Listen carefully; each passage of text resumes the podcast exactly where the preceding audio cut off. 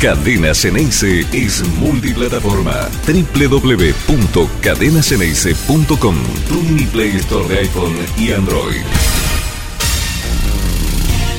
¿Qué tal? ¿Cómo les va? Muy buenos mediodías tengan ustedes. Bienvenidos a Conectados al Mediodía por Cadena Ceneice. Nos pueden escuchar tanto en vivo como hoy, tanto en el canal de YouTube como en la radio de Cadena Ceneice, como en las diferentes aplicaciones que tiene nuestro canal. Y por supuesto las repeticiones a las 6 de la tarde, a las 12 del mediodía y a las 8 de la mañana del sábado. Mi nombre es Nicolás Tedeschini, como ustedes saben, Marcelo González continúa disfrutando de sus vacaciones, pero a un estilo eh, medio complicado porque siempre quiere volver, quiere estar, entonces es, yo lo entiendo, a mí me pasa algo, algo parecido. Y algo parecido también le pasa a Hugo Benjamín Ibarra, quien decidió meter mano decidió hacer cambios para cuidar la salud del equipo. ¿Decidió hacer cambios para cuidar la salud del equipo? Porque nos quedamos con el entrenamiento de las 4 de la tarde, en los cuales Weigan iba a estar en el lateral derecho, X Fernández iba a reemplazar a Varela, Oscar Romero continuaba y Miguel Ángel Merentiel reemplazaba a Sebastián Villa. Bueno, el día de hoy siempre se dice que entre el jueves y el viernes sale el equipo definitivo. Bueno, Volvió Varela, hay dudas entre Payero y Romero, y Villa podría estar de vuelta en el tridente. Lo que no cambia es el esquema. Pareciera ser que Hugo Benjamín Ibarra está decidido a que es una cuestión de intérpretes y no de esquema.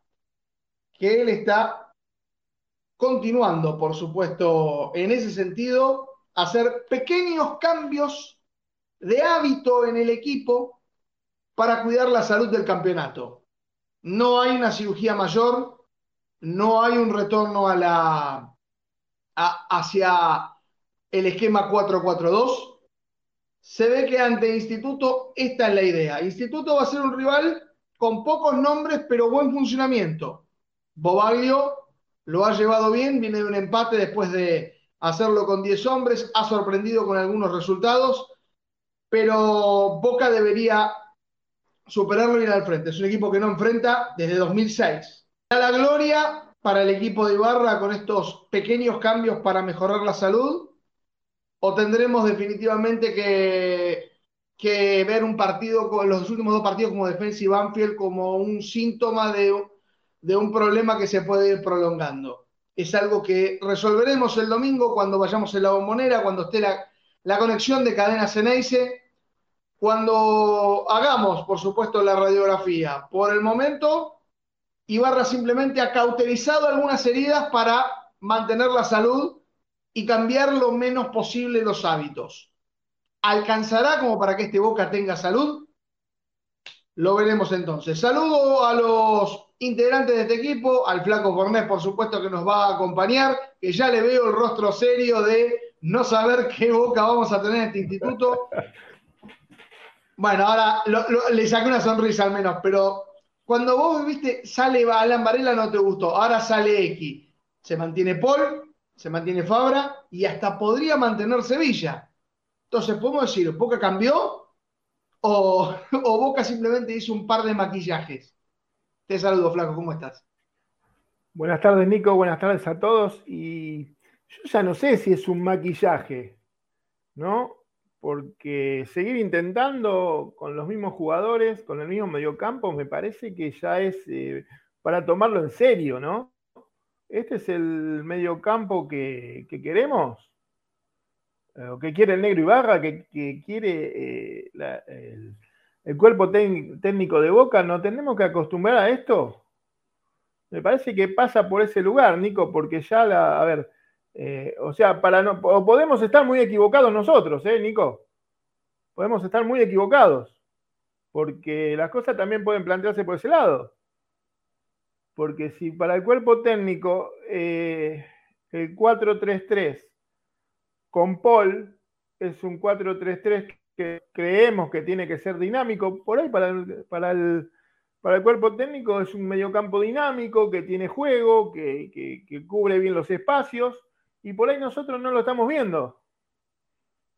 ¿Qué sé yo? ¿Viste? Ya no, ya no, no sé. No sé, por eso me, pongo del otro lado ahora, ¿no? Para ver qué, es lo que, ¿Qué es lo que está pasando? O, nos, acostumbramos, nos acostumbramos a este juego de boca que sería un juego normal, o, ponemos un mediocampo con más dinámica, con más presión y con más juego. Ya no lo sé, Nico. Para responder esos interrogantes y algunos más que tenemos, tenemos allí conectado primero y principal a mi amigo Daniel Fernández, no, perdón, a David Vázquez. Diego, Diego, Diego. No, no, no, ya, ya he aprendido. David Vázquez está ahí con nosotros. y ya, dentro, ya dentro de poco, con Diego Vázquez, con Daniel Fernández, con Darío Sánchez. No. El hombre de los mil nombres. El hombre de los mil nombres. ¿Qué tal? ¿Cómo estás? ¿Cómo te va? ¿Cómo andas, Nico? ¿Qué tal, Flaco? ¿Cómo está? Buen mediodía para todos. Estaba escuchando ahí lo que hablaba el Flaco. Lo, raro, ¿no? Lo paradójico es que lo mejor de Boca en este campeonato se vio con, para mí, ¿no? Con el 4-4-2, ¿no? Eh, no, no, no, no, no se entiende, pero bueno, confiemos en el, en el que hay un porqué y que lo, y que lo podamos ver el domingo.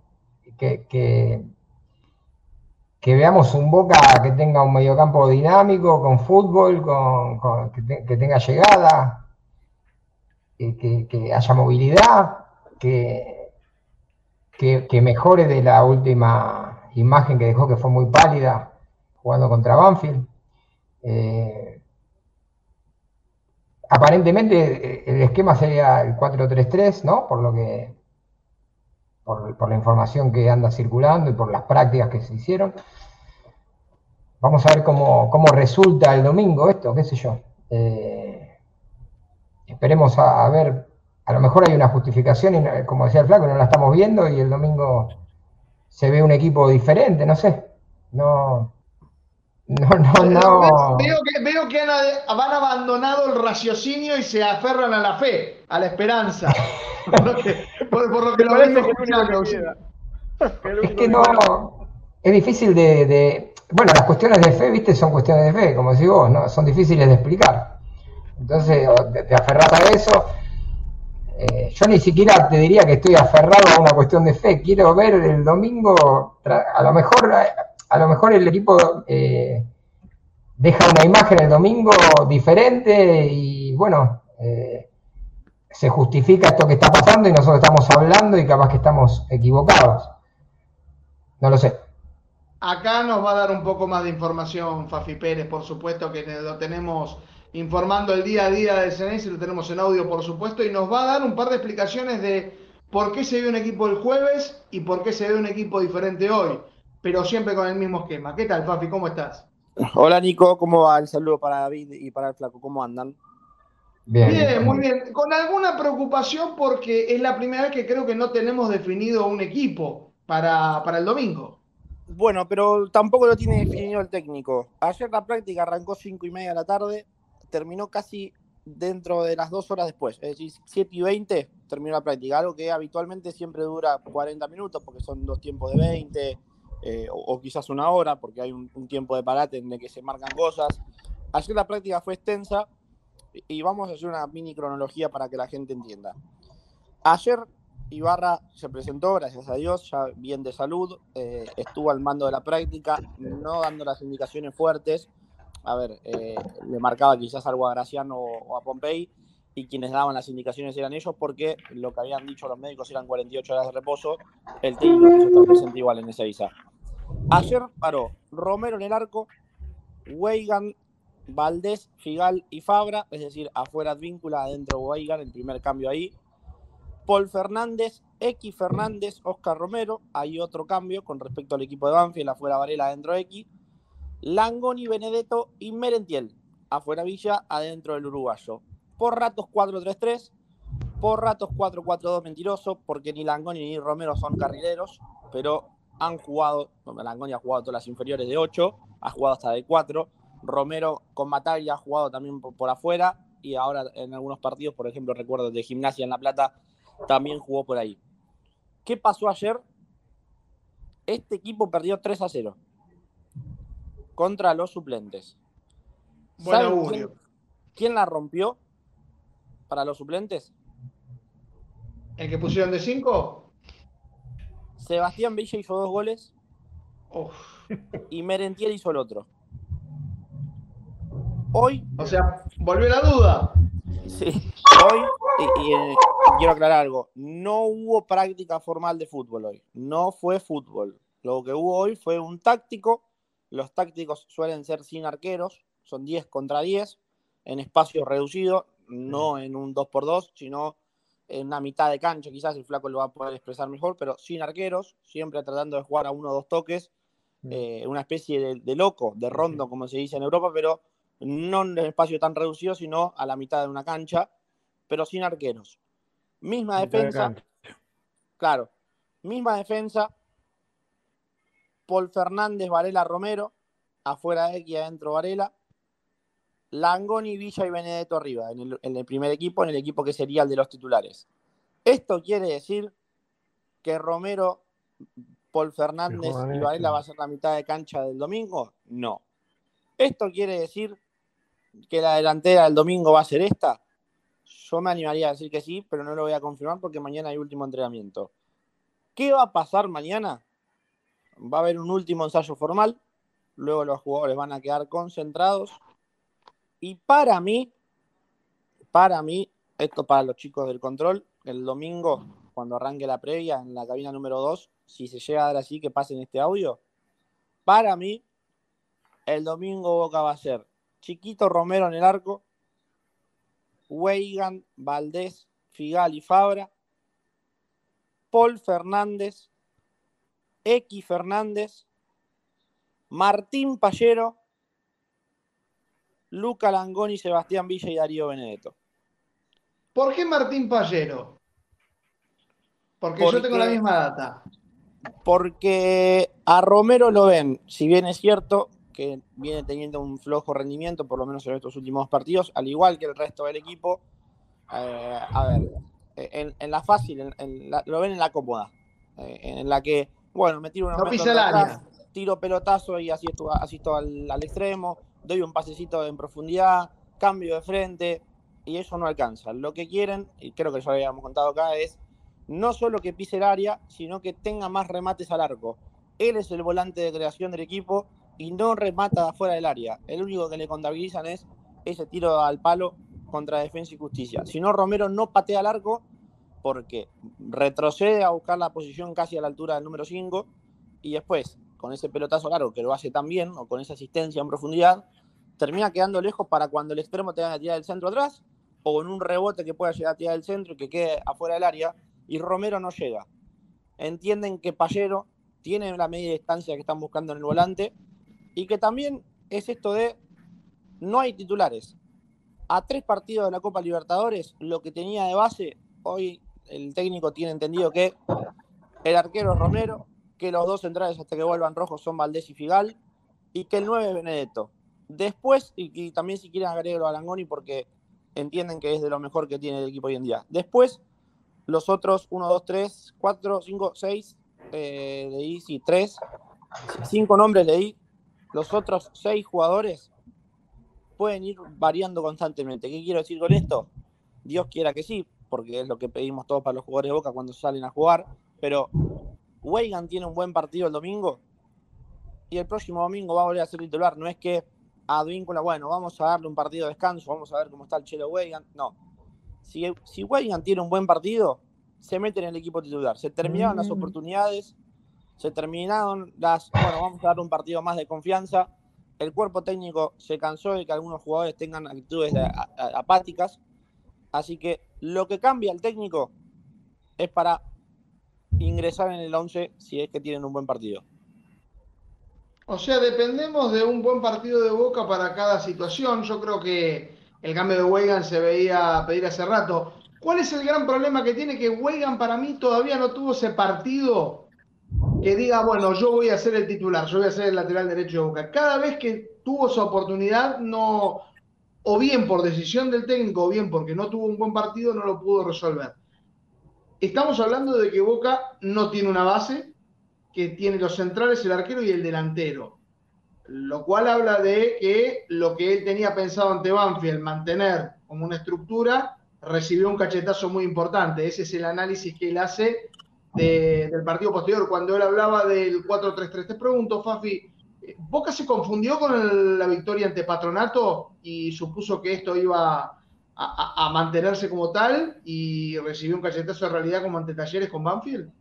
No, no, no, no, pero es por eso que, el técnico siga apostando, quizás hasta por este partido y veremos el, desenlace del mismo, eh, eh, sacando de, lado el rival, que hay que respetarlo, pero es cierto que hay 40 equipos de diferencia entre Boca y Patronato, porque hoy Boca donde está la tabla, si contamos para abajo, más todo lo que tiene abajo Patronato, hay casi 40 equipos de diferencia, eh, que se vio un buen funcionamiento, porque X lo hizo bien de número 5, porque Benedetto se entendió bien con Langoni y con Villa. Entonces, porque Fabra volvió a ser ese Fabra que eh, cuando atacaba era preciso, porque todos sabemos que Fabra cuando ataca es una cosa y cuando defiende es otra. Pero en los últimos partidos, lo que mejor sabe hacer Fabra tampoco lo hacía, que era atacar, o no atacaba con esa decisión. Por eso también se lo mantiene el equipo, porque, bueno, y, y con el respeto Sí. que se merece, Instituto no te va a salir a jugar como el defensa de Bacari. Eh, no te va a salir a jugar de igual a igual porque sabe que en esa tiene más de la de perder que las de ganar. Entonces va a ser un equipo que seguramente se repliegue y trate de jugar de la contra, como es habitual cuando vienen a jugar a la bombonera. ¿Qué mejor escenario ese que mantener todavía Fara un partido, darle un poquito de confianza si se quiere, para que vuelva al nivel, si no sabe que lo mismo que le pasó al compañero que juega lateral por derecha, que le puede pasar a él tranquilamente, porque Sandes hace algunos partidos ingresó y lo hizo bien. No, no tuvo falencias eh, y hoy en la Sí. consideración del técnico, Fabra está un escalón encima por Sandes, pero solamente por, por los años que tiene y la experiencia. Pero si el rendimiento sigue siendo el que viene mostrando, eh, Sandes se lo come en cualquier momento. Es una situación parecida a la del vínculo, en el sentido en el cual respetan la experiencia de los jugadores, pero si no hay presente, hay juveniles a disposición. Creo que hay otro lateral izquierdo que hoy no jugó en reserva, que es Valentín Barco. No sé cuál es la decisión que tiene definitivamente Ibarra con respecto al juvenil de Boca, que lo busca en hoy Europa. está, hoy está a dos puestos por, por abajo de Fabra. Eh, es lo mismo que quizás pensar en Belurtas en el lateral por derecho. Hoy está Víncula, está Weigan y después viene Pepe. O decir, che, hoy Brunito Sensi tuvo un buen partido, pero está Varela, está X, después viene el 5 a la reserva y así vamos. Bueno, eh, sin ir más lejos, el Toro volvió a hacer un gol hoy. Eh, y por delante del Toro está Benedetto, está. Valentiel, está, está Vázquez, sí, un golazo. Entonces, eh, a, a los chicos de a poco, en la oportunidad y en el momento necesario, eh, se, se los va a, a- a dar ese, ese tiempo necesario. Quizás en Copa Argentina veamos una lista de, de concentrados conformados con, con varios juveniles, entendiendo que después de ese partido se viene Colón y después ya arranca la Copa Libertadores. Hay que ver también el 27 en el sorteo de la misma. Si Boca arranca jugando local, estimo que sí, porque es, cabeza de grupo, eh, pero también qué, qué rivales tiene como para empezar con la rotación. Entonces, eh, el 27 va a ser un día importante porque Boca va a conocer sus rivales de Copa Libertadores y así empezar a planificar no solo lo que va a ser el mes de abril, sino también el de mayo y junio. Claro, ahí estamos viendo imágenes en este momento, Fafi, del partido ante Instituto que se jugó en el estadio Juan Domingo Perón, también conocido como el Monumental de Alta Córdoba, en el cual eh, el primer tiempo fue bastante de ida y vuelta, con algunos remates a distancia, principalmente de Boca, no sé si lo vemos allí, el de Gonzalo Morales que veníamos hablando, que se va estableciendo como de vuelta en la reserva como el 9.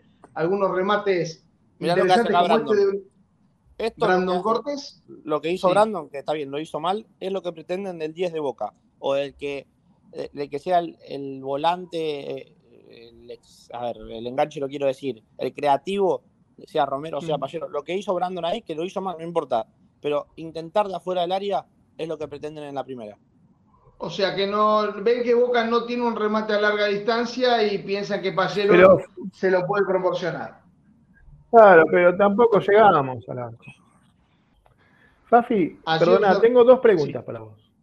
Porque, ¿sabes por qué hoy Vázquez no jugó de nuevo en reserva? Porque va a estar concentrado para, para el partido de- del domingo. Ya No sé se si me le dio sus escuchaste, minutos. ¿Cómo? ¿Por qué Vázquez no jugó? Está preguntando en lugar de Toro Morales. Va a estar Y- y la concentrado. otra. Eso es lo que está diciendo Fafi. Sí. No, porque, porque, claro, sí, sí, pero bueno, pero no, preguntaba, porque Vázquez también había jugado el partido pasado, ¿viste? Hizo un gol. Y como le quieren dar Sí, pero fue- confianza fue para y fútbol, minutos. estaría bueno que Sí. juegue de- eh, con Morales. Claro. Sí, sí, Lo sí, que veíamos del partido de, de Instituto, Flaco, Y- perdón, porque aquí y- está por llegar el gol del Toro Morales, zurdazo Sí, sí. cruzado abajo, impresionante el gol del Toro que llega, si mal no me equivoco, y tengo que observarlo aquí en mis estadísticas, al gol 24 en 59 partidos jugados, según los datos que nos da Reserva Boca Juniors, allí está, de afuera del área. Esto también lo piden, ¿no? Para la primera, Fafi, estos remates en la media luna para, para sorprender. Sí, esa, esa posición ya es una zona más del 9. Benedetto suele intentarlo. Eh, es cierto que también eh, en los partidos de la primera no, no- no está jugando el equipo para el 9. Eh, lo- lo- le pasó con Merentiel, le pasó con Benedetto. Bueno, el partido que jugaron para el 9, el 9 hizo tres goles. Entonces, eh, qué mejor ejemplo que ese. Ahí estaba la llegada de Leandro Sosa Vivaldi, un remate más de Bruno Cortés, el rebote y el golazo de Javes Saralegui, impresionante también para él. Eh, derechazo bombazo que tuvo definitivamente. Tres goles en reserva en 35 partidos oficiales eh, para él. Boca fue contundente en el segundo tiempo en un partido peleado de ida y vuelta que tengo entendido dirige Miliki Jiménez, la, la reserva de, de, de instituto. Aquí tenemos al hijo del granadero, Klimowicz, que cabecea hacia arriba, exactamente ahí en instituto. Eh, un remate final que se va hacia afuera, Lugo, tuvo algunos intentos la gloria, pero Boca obtiene su segunda victoria consecutiva en la Erroneta, se pone con 12 puntos, se acomoda un poquito más en la, en la tabla y según la gente de Reserva Boca Juniors, a cual le tenemos gran respeto, por supuesto, al igual que David Ganga de Boca Pasión Total, que hacen seguimientos de la Reserva, eh, Díaz, Pitavino, Facendini y Lautaro de Lolo fueron como las figuras principales, pero los goles vinieron por parte del Toro y de Javes Saralegui y Boca vuelve al triunfo ante un rival difícil con público allí en Altagracia, en el estadio, en el Monumental de Altagracia, algunos lo conocerán como el estadio Juan Domingo Perón. Fafi, básicamente entonces estamos hablando de que la principal duda llega en el medio, ah, va a haber un cambio en el lateral derecho, no va a haber cambios en la delantera y los cambios se verían en la zona de volantes. Ese sería el análisis. Sí, sí, a ver, obviamente, a la espera de, de lo que va a ser la práctica de mañana, yo creo que Paul y X ya están firmes en la mitad de la cancha eh, y que hay que ver en la práctica de mañana. Yo les vuelvo a decir, para mí va Pallero, pero tranquilamente ese lugar podría ser ocupado por eh, tanto por Oscar Romero como que ingresa a Lambarela y que se reacomode la mitad de la cancha con X jugando como interno por derecha y con Paul jugando como interno por izquierda, en el caso, obviamente, de que el 5 vuelva a ser a Lambarela. Hoy por hoy Alan Varela está fuera del equipo. Sí. Hoy sí, sí, sí. Eh, El presente de X y también el de Alan eh, hace que, que el ex volante de Tigre esté en la consideración del técnico un pasito más arriba. Eh, yo creo que es cuestión de, partidos, de confianza y que, seguramente con el correr de, los entrenamientos y también de los partidos va a volver eh, a, tener su, rendimiento que lo hizo que, por ejemplo, varios equipos de Europa se fijen en él. Exactamente. eh, vimos algunas ofertas en, en la semana. La situación de Campuzano, ¿hay posibilidad de que vaya a Vasco da Gama? La idea es que no vuelva a Boca después de, de Turquía. No, sí, el Vasco da Gama está interesado, es más, eh, le elevó una oferta a Boca, 200 mil dólares es lo que ofrece el equipo brasilero para llevarse a préstamo a Campuzano hasta diciembre de 2023, porque en el Transportnor, ahí sí se dice de Turquía, eh, ya le avisó a Boca que no solo no puede pagar el cargo de- del equipo por el préstamo, sino que tampoco está pagando al, al jugador el sueldo, no está al día con el mismo, así que el colombiano no vería con malos ojos volver a este continente. Bueno, el sorteo iba a ser el 22 de marzo, se pasó el 27 Ah. definitivamente. Ya tenemos los equipos confirmados de Copa Libertadores. No va a estar Huracán y no va a estar Fortaleza, por lo tanto ya están todos los copones. Yo te pregunto, Fabi, vamos a jugar un poquito. Eh, ya está definido el copón 2, el copón 3 y el copón 4. Para vos, ¿cuál es el mejor grupo que le puede tocar a Boca y el peor grupo? Si querés te voy diciendo los nombres. Tenemos como pues, según primer rival, Libertad, Atlético Nacional, Internacional, Barcelona, Racing, Corinthians, Colo Colo y Fluminense. ¿Cuál elegís de ellos? No sé si Fafi todavía está ahí con nosotros. Si no, Flaco, paso la No, pregunta, paso la pregunta. Eh, yo no tengo problema donde jugar, porque eso es cuestión de suerte. Yo quiero que mi equipo juegue bien.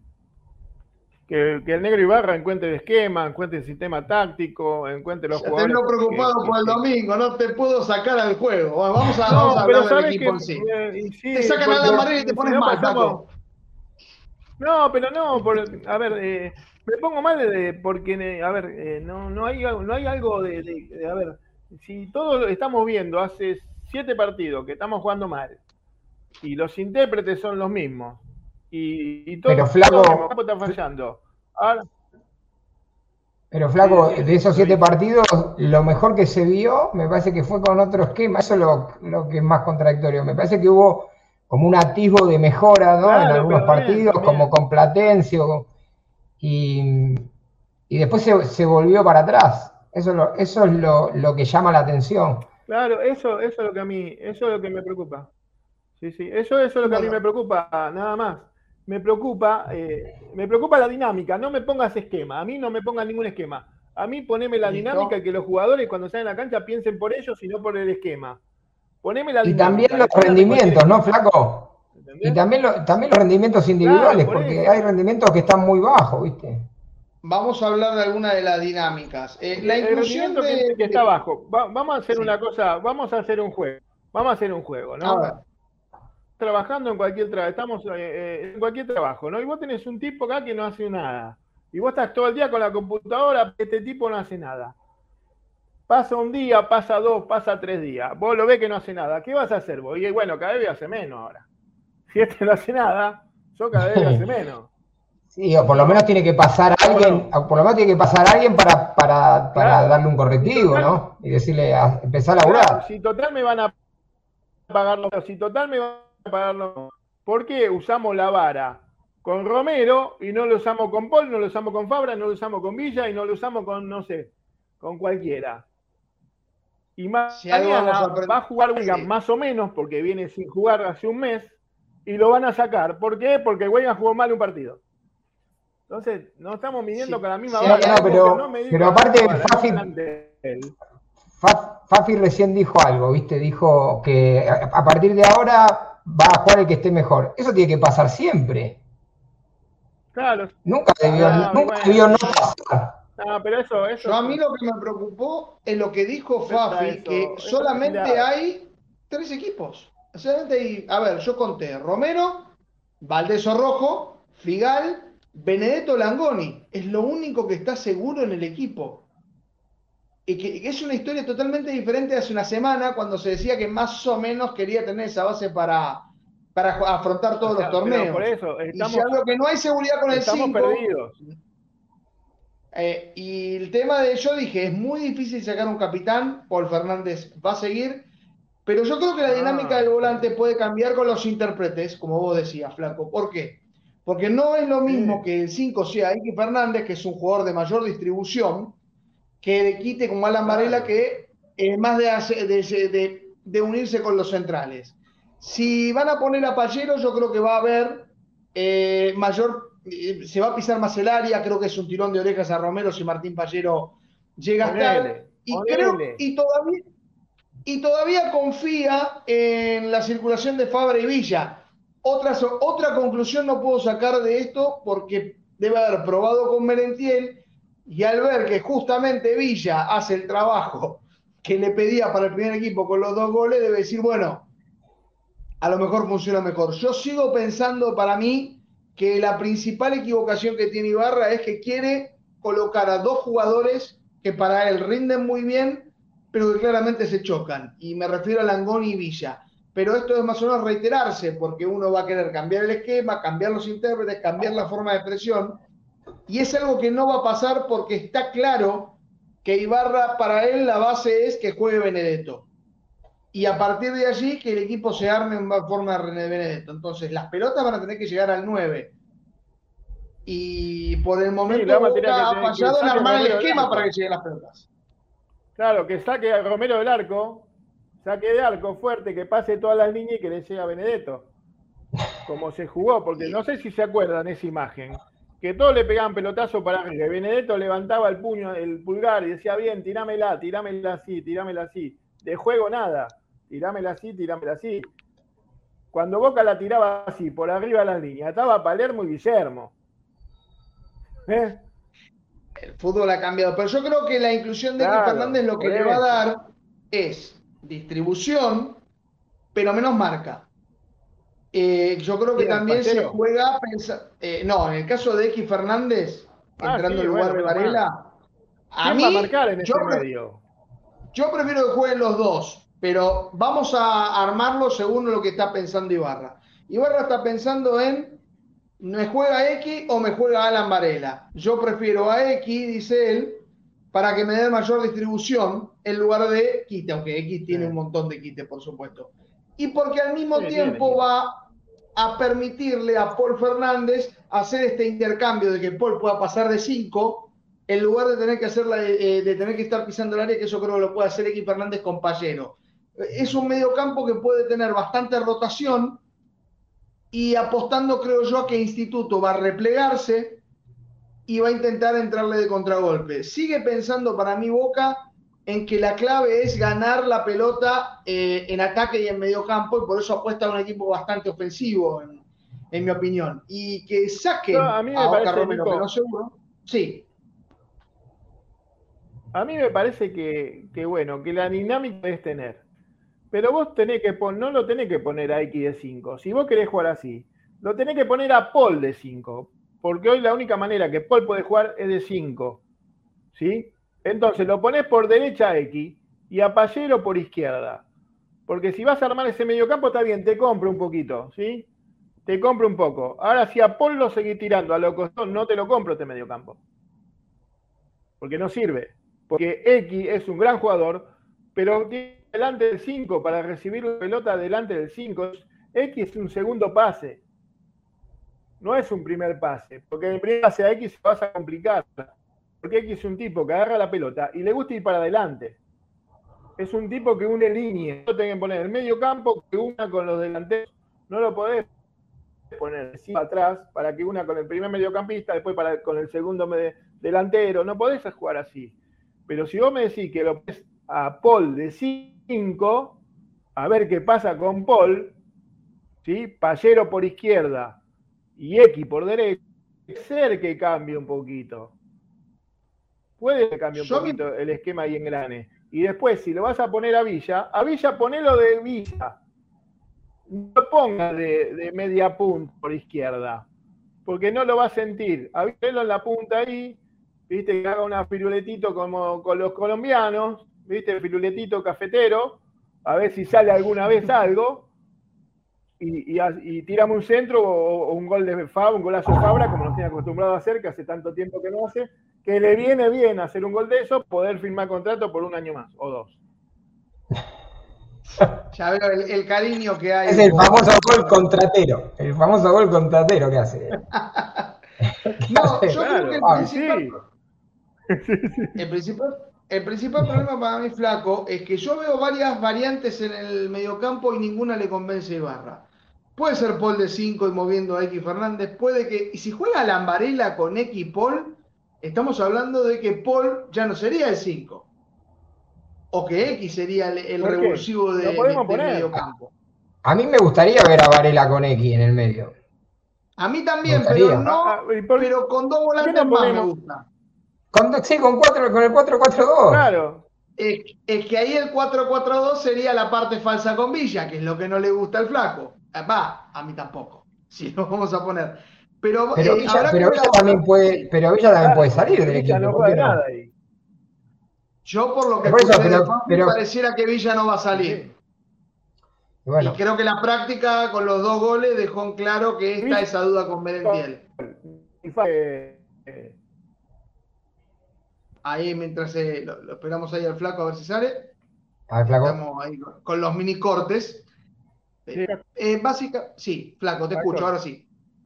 No, es que, a ver, si tanto queremos que Paul, ¿no? Hoy Paul está lento, falto de fútbol, no tiene la dinámica que tenía Paul hace dos o tres años atrás.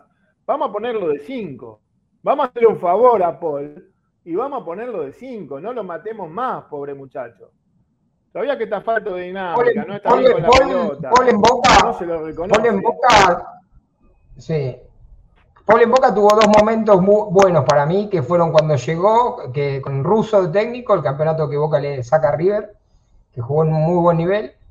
Y después tuvo un buen, como dice el flaco, cuando lo pusieron de 5, me acuerdo eh, en la previa de un clásico con River contra Estudiantes, después jugó contra River y jugó un par de partidos más Sí, sí, sí. de 5 y lo hizo bastante bien también. Sí, eh, Bueno, es importante, está para por cinco supuesto. 40 minutos de programa. Eh, eh, tenemos tantas dudas en el equipo y queremos compartirlas con, con los oyentes, con el chat. Pero las tenemos Eh, nosotros y las tiene el cuerpo técnico, ¿eh? Sí, sí, sí. Está claro que el cuerpo técnico. Lo no tenemos tiene todo. algo-. ¿Cuál, cuál es el equipo, eh, teniendo en cuenta que la estructura parecería mantenerse, qué dinámica, qué mediocampo pondrían? Yo les doy cuatro nombres. ¿Cuáles son los tres que deberían estar en ese mediocampo? Paul, X, Alan Varela, eh, Oscar Romero. Me lo arman, por supuesto. eh, tenemos entonces el número de teléfono para que se comuniquen con nosotros, para que más o menos saber el mediocampo, porque pareciera que la defensa y la delantera ya están más o menos definidas, que el gran inconveniente será el medio. Tenemos cuatro nombres para tres posiciones, así que pueden mandarnos los mensajes a el número que va a aparecer en pantalla de, de celular para que nos dejen los mensajes. Allí lo tienen, por supuesto, 11261 8980, 11261 8980, poniendo el más 54 adelante para los que nos escuchan desde el interior. Este es un programa que, por supuesto, le cuidamos a Marcelo González. Estamos manejándolo de la mejor manera. Hoy con acompañantes de lujo como Fafi, como el Flaco y como David, que siempre hacen que te dan la indicación de hablar para acá. Exactamente, como Dieguito, como Daniel, como Dante, de tantos nombres que tenemos allí encima. Yo, yo- yo voy yo- yo voy a- hablando de nombres, yo cuando recién nombrabas nombres para el medio campo, digo Medina. ¿Por qué? ¿Por Sí. qué Medina no? A No, ver, no, no, no es un nombre que Yo surja. lo quiero a Medina. Yo lo quiero a No Medina sé. de titular. Si me Medina se ve perjudicado por este 4-3-3, por ejemplo, en un 4-4-2 tendría más, más chance de jugar, más allá de que, de que agregás un hombre al medio, pero me parece que es un esquema también que le sirve, que, que le, que le sienta mejor a él, ¿no? Eh, a ver, si nos basamos en la época de Russo, Medina se manejaba lo más bien en ese mediocampo. Funcionaba como rueda de auxilio. Para mí, el gran problema que hay es yo lo llevé de la realidad. Yo llevé esos cuatro nombres que son los cuatro que estarían de titular. Pero si me preguntás desde la fantasía, desde mi imaginación, a mí me gusta Medina, a mí me gusta Pallero, a mí me gusta X y a mí me gusta Alan. Yo pondría esos cuatro en ese volante y pondría Langoni, Benedetto, Merentiel. Esa es para mí la, la formación. Yo creo que la inclusión de Villa hace que Fabra esté seguro, porque ese tándem no se va a modificar, y habrá que ver si el papel que en algún momento tenía que cumplir Romero, el papel que tenía que cumplir Ramírez, esta vez Pallero lo puede hacer, que es ayudar a esa triangulación funcione. Que es el arma ofensiva que tiene Boca, que todo el mundo conoce, y los problemas defensivos que tiene Boca que también pasan por ese sector. Yo creo que Weigan, a diferencia de Advíncula, sí le va a dar una dinámica que va a hacer que las líneas no estén tan estiradas. Porque Weigan sí se proyecta mucho más al ataque y creo que se puede asociar un poco más, ya sea con X si va a estar por la derecha o con Paul Fernández. Creo que Paul no va a estar tan solo, teniendo que cubrir todo ese espacio de la mitad de la cancha y va a tener más seguridad para poder ir hacia adelante. Esto suponiendo si Paul Fernández es el que pasa por la derecha y no X Fernández. Creo que la presencia de Wengan va a hacer que las, las líneas no esté tan estirado el equipo como lo vimos ante Banfield, por ejemplo. Sí, yo creo que le va a dar, le va a dar mejor salida que, con Advíncula. Advíncula no, no es que no vaya, ¿eh? va, pero a veces vemos como que con cierta o desprolijidad o torpeza o, o que no, o- que no se terminan bien las jugadas. A veces también es un poco por, por la dinámica del equipo y no solamente por la individualidad, porque es muy, es muy raro ver una jugada de Advíncula que termine en un centro atrás, por ejemplo.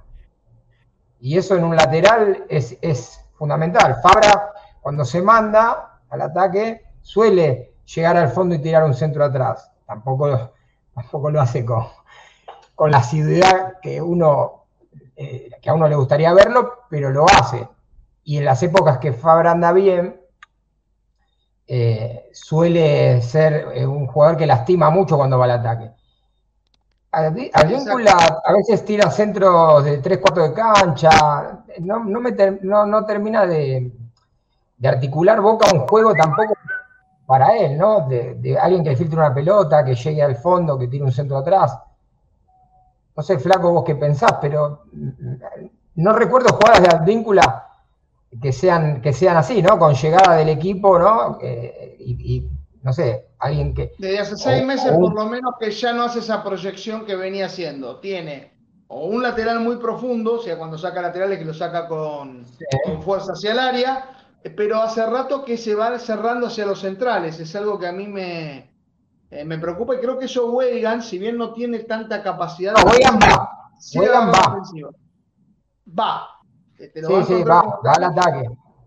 Lo cual sorprende de, de, un lateral derecho como Ibarra que era un especialista en la posición, eh, ver a un jugador que no se proyecta como, como advíncula le debe ser preocupante y por eso el cambio ante Wegan. Flaco, antes de ir hacia los oyentes que nos van a dar eh, su mediocampo con tres, no vale hacer fantasía, yo también hago fantasía de 4-4-2, pongo cuatro, hay cuatro nombres para tres, para tres puestos. Ese es el juego que proponemos. Flaco Wegan, ¿vos pensás que va a hacer que se acorten un poco más las líneas, que Fabra se van a animar un poquito más y que no va a estar tan solo en la línea de volantes? Que eso era un poco lo que veíamos, la distancia entre los volantes y la defensa. Nico, eh, eh, me parece que es toda una confusión, ¿no? Porque al no tener un mediocampo de marca y un mediocampo posicional, Fabra y Weigan, si se mandan, ¿quién los cubre? Ah, qué gran pregunta. Claro, esto funciona si no hay O sea, puede ser esa una de las explicaciones de por qué está, por qué también eh, Advíncula no, no iba tanto al ataque, no sé. Cierta, cierta, retracción. ahora pasamos todo el ataque, porque Weigan, Weigan cuando pasa, pasa con peligro generalmente, porque llega al arco, cuando tiene un centro, Weigan está. ¿sí? Llega al fondo, llega, es un lateral que, es de llegar al fondo. Yo les recuerdo. cuida la espalda de Weigan hoy?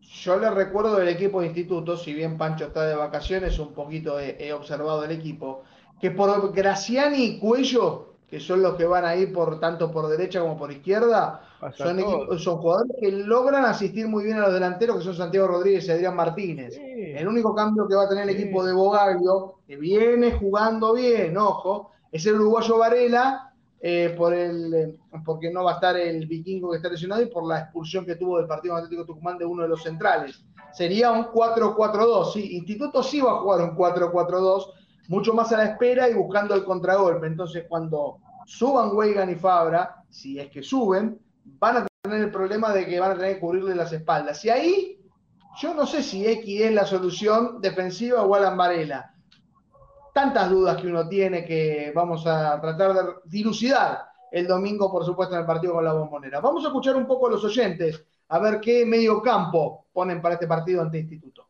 Basta de 4-3-3, creo que eso no va a ocurrir. El 4-3-3 se va a mantener eh, firme y quieto. Entonces uno tiene que, tiene que armar en base a lo que uno tiene de información en ese sentido.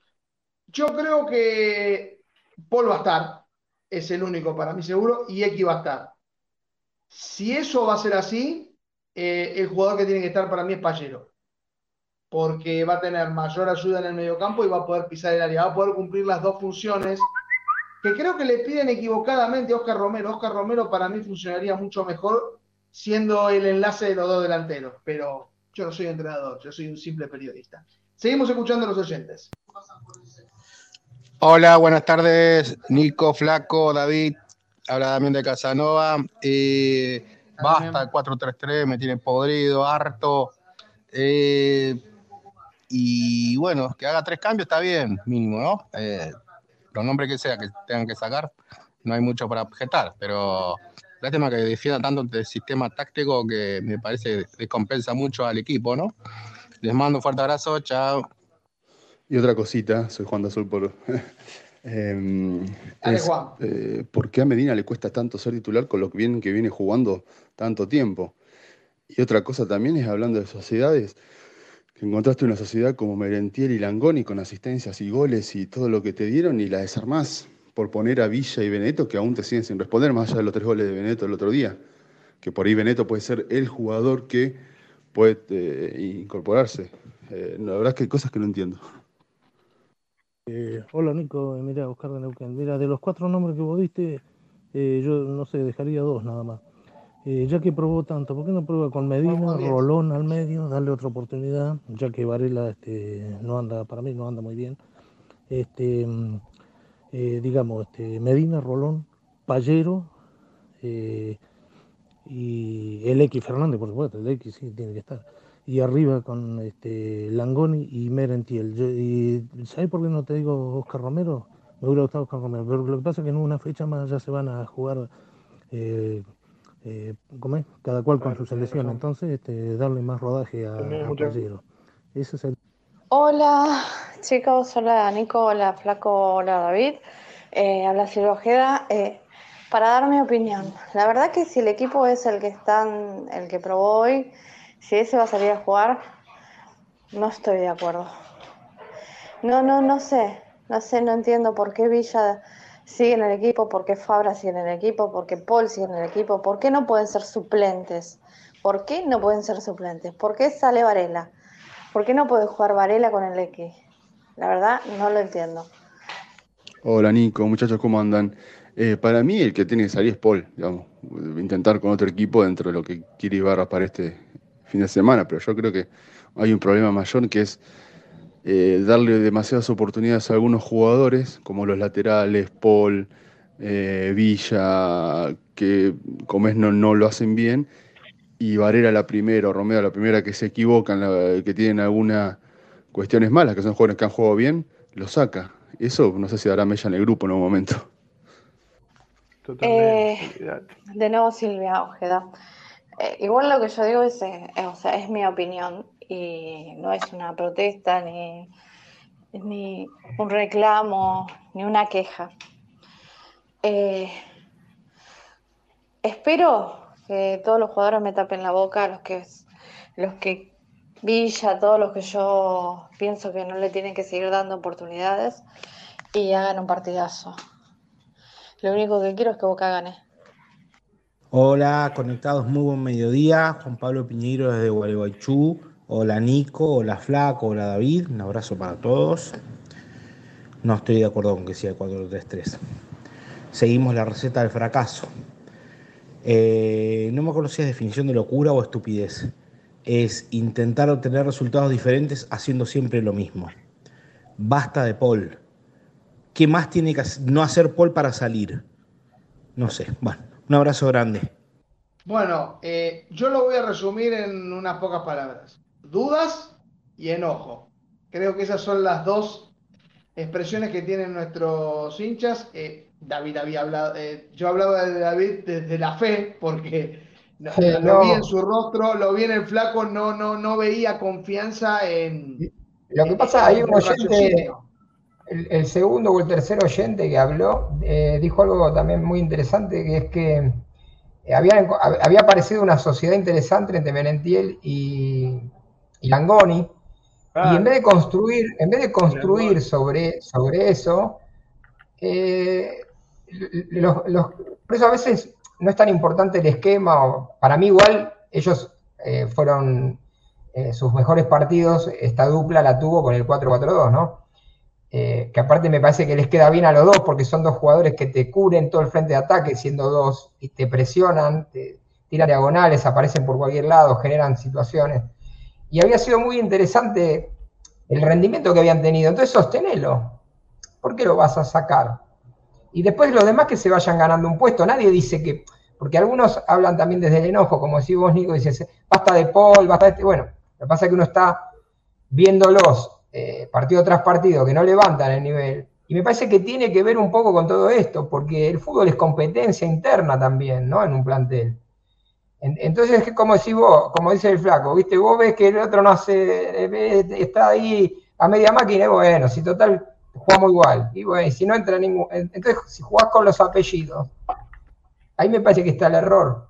Vos tenés que poner al que está mejor, y si tenés que sorprender poniendo un pibe de la reserva, sorprende y pone un pie de la reserva a veces. No sé, son, son golpes de efecto también para, para que se despabilen un poco los, compañeros, ¿no? Los demás.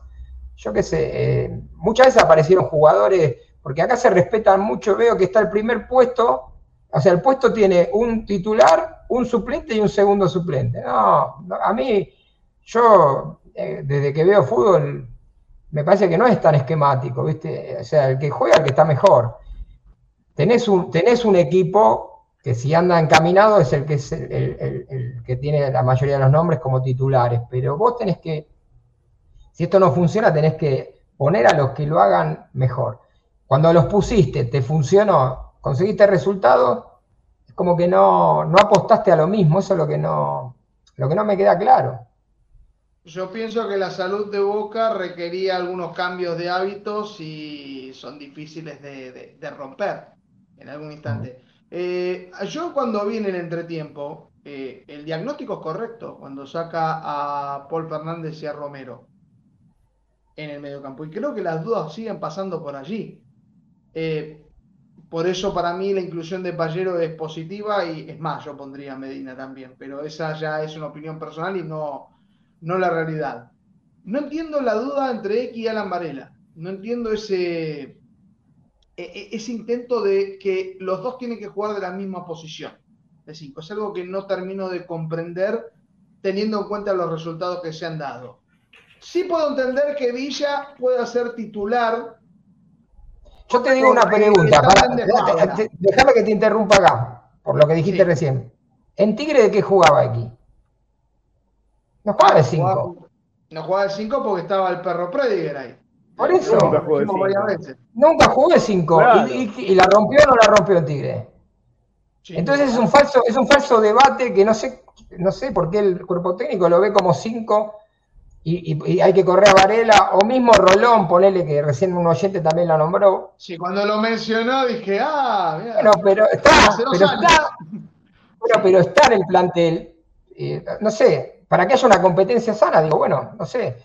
A mí me gusta ver a Varela, ¿no? De 5 y me gusta, me gusta que juegue con el X al lado. Ahora, eh, anda mal Varela, no lo pongas al X de 5, poné a Rolón, ponele un 5, no sé, si no es 5, no es eso es lo que no entiendo, ¿me entendés? O sea, no, sé si me explico, ¿no? Claro, pero ¿te acuerdan cuando salía Fafi y decía eh, los que se disputaban los puestos era y Varela ¿no? ¿Recuerdan? Me decía, Paul, Paul, y Varela se disputan el puesto. Paul y Varela se disputan el puesto. Y resulta que Varela no juega Paul de 5 y juega X. Por eso a mí me parece que, está más formada la mitad de cancha. Para mí es X por derecha, Paul de esto y Pallero por izquierda. Porque si no, no entendemos más nada. ¿No? ahí no entendemos más nada, porque ahí ya estamos al horno con papa, porque nos dicen una cosa, después hacemos otra, y ya es difícil, ya es difícil eh, opinar y ya es difícil eh, sacar una conclusión de, lo que quiere el técnico, porque ya eso no lo podemos hacer más.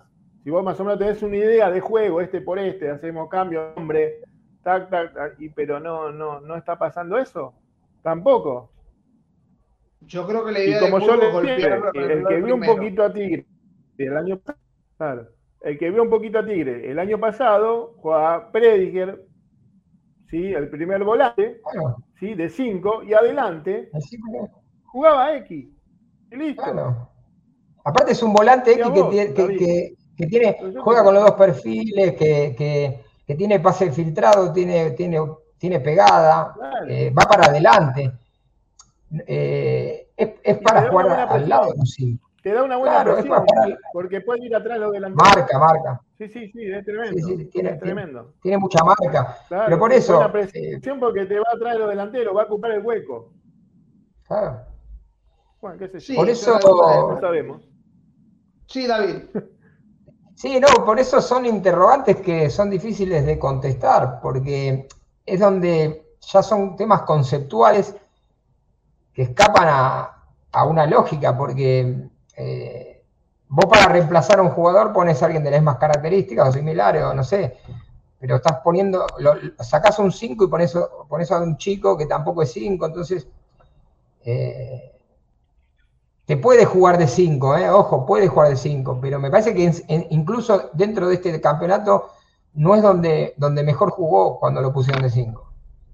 No, y creo que la prueba es el partido con Vélez y el último partido con que, tuvo que jugar ahora con Banfield, que hubo una jugada que podría haber terminado. Porque le cuesta, porque le cuesta, porque es como dice el flaco, es un jugador que va para adelante, no es, no, no, es de hacer relevos, no, o sea, es un juego que te presiona yendo para adelante, ¿no? Como va al espacio, va, eh, eh, sigue a los de, es de seguir a un jugador, pero no es tácticamente para mí un 5, como puede ser eh, Varela o como puede ser mismo Rolón.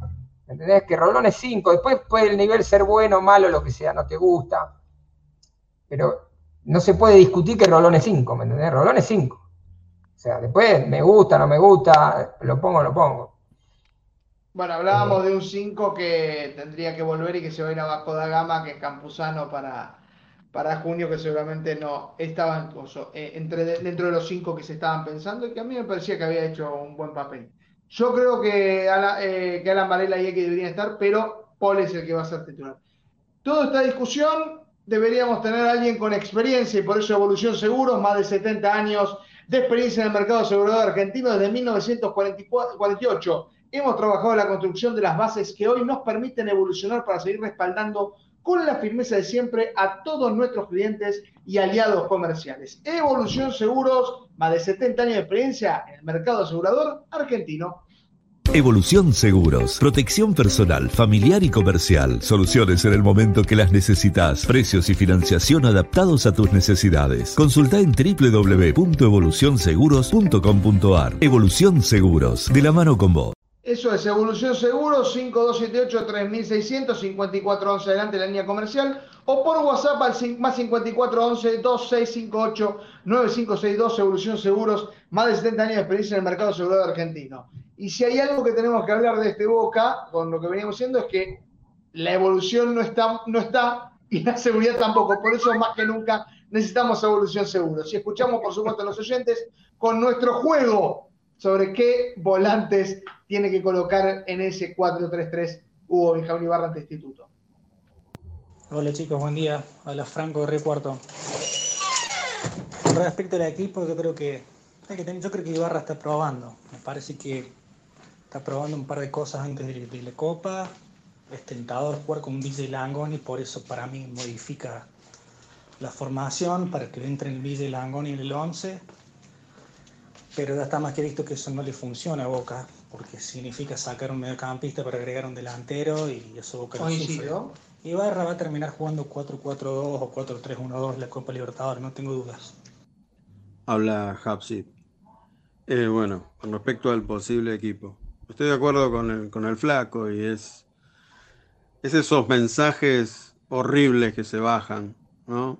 de tener un jugador que no rinde y no rinde y no rinde y lleva años sin hacerte caso y es corregido por todos los técnicos y el tipo siempre es el titular. Me parece un mensaje horrible para las inferiores, para los suplentes. No, no me gusta eso. Buenas tardes, gente. Aquí desde Barcelona. Bueno, el mediocampo. Eh, Medina, X Fernández, Sí. Payero y delante Romero. Me están haciendo trampa, ¿eh? pero bueno, dale, eh, más o menos, porque habíamos dicho que tienen que ser tres, pero sí, entiendo la, las formaciones, está claro que, que todo el mundo quiere cuatro volantes, pero tenemos que basarnos en este 4-3-3, por supuesto que, que Boca plantea en el partido del Instituto. Tengo una posible formación que, que tenga Instituto. La repito entonces, Jorge Carranza Larco, Juliano Cerato, Joaquín Varela, Fernando Larcón, Sebastián Corda, Nicolás Linares, Gastón Lódico, Gabriel Graciani, Brian Cuello, Santiago Rodríguez, Adrián Martínez, el equipo de Bogalio que tendría una sola modificación según nuestros informantes de la Gloria, que es el ingreso del uruguayo Joaquín Varela. Esa sería la única modificación del equipo. Si quieren rápidamente decimos eh, quién va a impartir justicia en Boca Instituto. Jorge Baliño, nuestro bombero favorito de Tandil. Jorge Ignacio Baliño será el árbitro. El asistente, el riojano Gabriel Alfredo Chade. El asistente 2, Pablo Ezequiel Acevedo. Cuarto árbitro, nombre de Concordia Entre Ríos, José Darío Sandoval. En el bar tenemos a Val, así que lo traemos a Val. Diego Hernán Aval, el hombre de Quilmes, profesor de educación física él, y su asistente de bar, Ariel Gastón Suárez. Esa es la terna arbitral para la bombonera, el partido que se jugará el domingo. Algunos decían a las 19, algunos a las 21. yo todavía no tengo la confirmación de si el cambio de, horario con Sarmiento se, se, produjo o no. Esto eh, será la información en el fin de semana, o si alguien, por supuesto, me lo informará eh, por privada si definitivamente Boca juega a las 7 de la tarde o juega a las 21, porque estaba este inconveniente con Sarmiento ante River. Pero ese es el partido, ese es el equipo. Bueno, no tenemos una formación de equipo, no tenemos una base para Copa Libertadores, pero sí tenemos, por supuesto, el seguro médico para Boca, que es el de, eh, por supuesto, el de Avalian, que es la cobertura médica oficial de Boca, y tiene un nuevo plan familiar para vos. Mira, Avalian tiene un plan familiar que nadie más tiene. Es el plan familiar más grande de todos, para una familia compuesta por millones de personas. Una familia que se junta todos los domingos y algunos días de semana también. Que juega, ríe, canta y festeja unida y que siempre está presente cuando más se la necesita. Igual que Avalian. Avalian, la cobertura médica oficial de Boca Juniors y de la familia boquense. Para ir de compras tenemos por supuesto siempre ofertas en Chango Más, dos principales ofertas, primero hacia el ANSES, el 10% de descuento para los jubilados el lunes, martes, miércoles, jueves y domingos, y si necesitas dinero podés acceder hacia los cajeros y retirar hasta 30 mil pesos en su tarjeta de débito en Chango Más, no te quedes sin efectivo y también con los descuentos del 10% para el ANSES y muchísimas más ofertas que te vas a encontrar cuando vas al supermercado. Ya llegó más ofertas. Hasta el miércoles 22, aprovecha 70% de descuento en la segunda unidad de almacén perfumería y limpieza, 50% de descuento en indumentaria y calzado escolar, más 4 cuotas sin interés. Y no te pierdas las 12 cuotas sin interés en Celse Muebles de Jardín. En Hiper Chango Más y Chango Más, pagas menos y llevas más. Aprovechalo también en masonline.com.ar. Cuesta ponerle así el pulgar arriba hacia nuestra formación de boca, pero sí le ponemos el pulgar arriba a todos servicios, broker de seguros, seguros desde siempre, 10% de, de descuento en tus cuotas de seguro, mencionando a Cadena Ceneice, se encuentra por supuesto en Mataderos, en Avenida Larra Zaval, 1701, y nos tiene un montón de ofertas y por supuesto siempre cuidándonos de la mejor manera. Todo servicio, un broker de seguros con 48 años en el mercado acompañando a nuestros productores y nuestros asegurados. Somos Todo Servicio, el mejor broker de seguros de la ciudad. Sabemos de seguros. Somos Todo Servicio, somos Todo Boca, allí en La Razaba, 1701, en la ciudad autónoma de Buenos Aires, en el barrio de Mataderos, el broker de seguros de confianza. Y además de todos nuestros auspiciantes, nuestras ayudas, la principal ayuda que tenemos es la de ustedes porque este Boca, este cadena dice con Conectados a mi idea cumple 601 programas el día de hoy.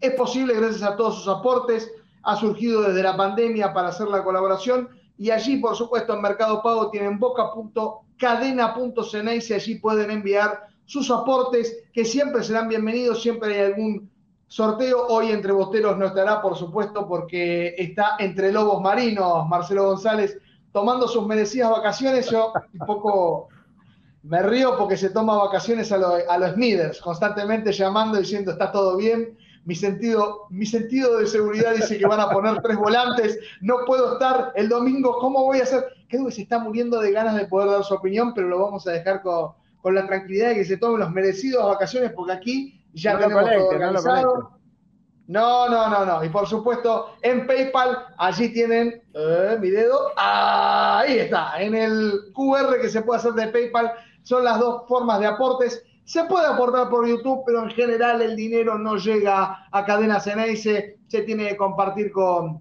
los grandes grupos mediáticos de Silicon Valley. Así que pedimos que por PayPal, a través del QR y también a través de Mercado Pago, como decíamos en boca.cadena.ceneice. Allí también están las dos posibilidades. Ahí tienen la clave de boca.cadena.ceneice para aportar sus dineros. Eh, ya están los, los copones de Copa Libertadores, veníamos diciendo. Tengo este juego de Copa Libertadores Y también el de carreras, carrera de Ceneices, que también tengo algunas preguntitas para hacerles a ver si responden tanto los oyentes como, como ustedes. Pero les voy a leer eh, los jugadores, los que ya no se van a enfrentar Boca porque están en el Copón 1. Flamengo, River, Palmeiras, Nacional de Uruguay, Atlético Paranaense, Independiente del Valle y Olimpia, todos esos compartirían, eh, serían cabeza de grupo junto con Boca en el sorteo del 27 de marzo. Estos son los rivales que podría enfrentar Boca. Arranquemos con el Copón 2. Libertad de Paraguay, Atlético Nacional de Colombia, Internacional de Brasil, Barcelona de Guayaquil, Racing, Corinthians, Colo Colo Fluminense. Recordemos que solo le puede tocar un equipo argentino, que no pueden ser todos equipos argentinos porque hay en todos los copones. Dicho esto, David, Flaco, arranco con vos, Flaco. De estos ocho, ¿cuál es el que más te gusta y el que menos te gusta para, enfrentar? Ah, de estos ocho, a mí me gustaría. De estos ocho, arrancamos con estos ocho primeros. Enfrentar a, enfrentar a, a, Mineiro, ¿sí? Me gustaría enfrentar a Vamos, vamos por todo. Claro, vamos por todo. Tenemos tres acá primero. Vamos, ¿eh? vamos por Racing. Ok, bien, vamos por lo grande. Yo te digo, para mí, para mí el ideal es Libertad de Paraguay. Porque es un equipo que no tenés que hacer mucha distancia. Para mí es el que yo compraría. Y después yo no quiero ni Internacional, ni Corinthians, ni Fluminense. Racing, sí, Racing podría ser.